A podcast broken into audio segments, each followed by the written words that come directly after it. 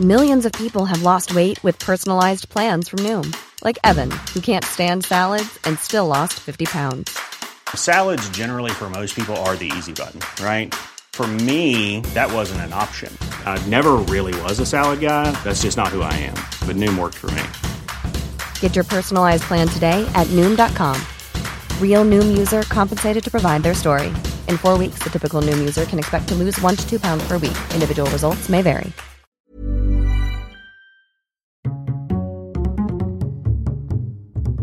Culture G, Cultivez votre curiosité. bonjour à tous. Ce vendredi, c'est le 14 février, c'est la Saint-Valentin. Mais Saint-Valentin, qui est-ce? Son nom est illustre, mais c'est un personnage dont on sait finalement assez peu de choses. Entre histoire et légende, je vais vous raconter comment sa fête est devenue celle de l'amour. Je t'aime, Jean-Louis, je t'aime.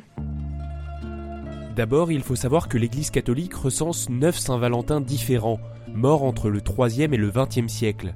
En 1496, le pape Alexandre VI a donné le titre de saint patron des amoureux à Saint Valentin de Terni.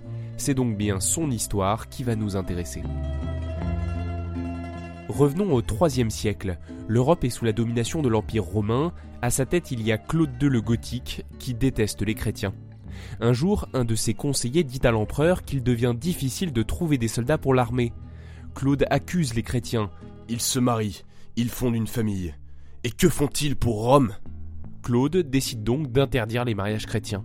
Les jours passent et il entend parler d'un prêtre qui n'a que faire de son interdiction, Valentin de Terni. Ce chrétien continue de célébrer les unions et l'empereur ordonne donc son arrestation. Une fois en prison, le prêtre fait une rencontre, celle de Julia, la fille de son geôlier, aveugle de naissance. Elle, qui n'a jamais vu le monde, demande alors à Valentin de lui raconter.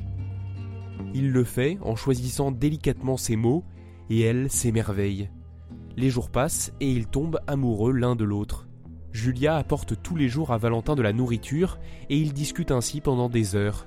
Mais un soir, un miracle se produit. Une vive et forte lumière inonde la cellule et Julia retrouve la vue. Maintenant je vois, je vois le monde tel que vous me l'avez décrit. Cette histoire suscite de grands émois et elle parvient jusqu'aux oreilles de l'empereur Claude II. Il ordonne la décapitation de Valentin de Terny. Son exécution a lieu un 14 février. Juste avant de mourir, il glisse un petit mot dans la main de son aimé. Julia l'ouvre en larmes. Elle le lit. Il y a écrit deux mots. Ton Valentin. Le récit que je viens de vous raconter est évidemment une légende, même une version de la légende d'ailleurs, mais c'est de là que vient cette fête aujourd'hui si célèbre.